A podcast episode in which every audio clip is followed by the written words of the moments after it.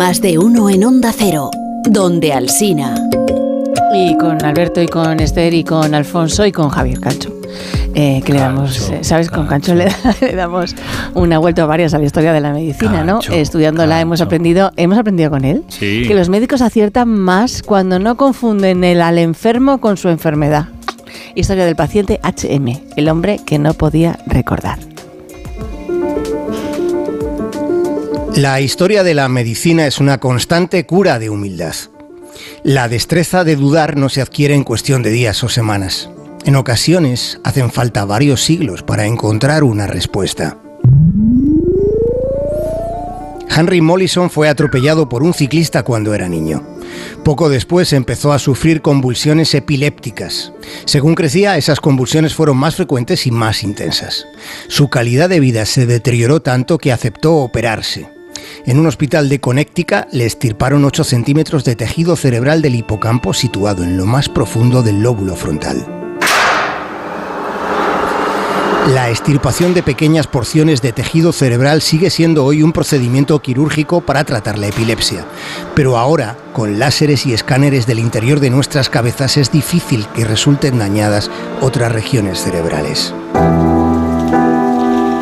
En 1953 la neurocirugía no tenía esas herramientas. Ni siquiera se tenía conciencia plena de la verdadera función del hipocampo y su influencia, una influencia específica en una parte esencial de lo que somos. Con 27 años tras la operación, Henry solo conservaba recuerdos anteriores a su adolescencia.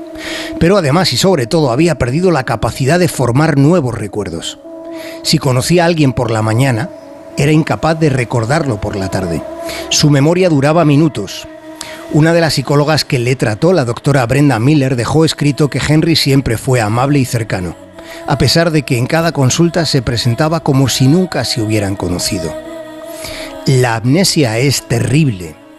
Henry solía descubrir cada día que su tío, al que tanto quería, había muerto. Lo descubría cada día aunque llevara años fallecido. El paciente HM pasó a ser un referente. Gracias a ese caso, el neurocientífico noruego Edward Moser ganó el Nobel de Medicina. Moser identificó las células del cerebro que nos permiten saber dónde estamos. Esas células no solo se encargan del espacio, también se ocupan del tiempo.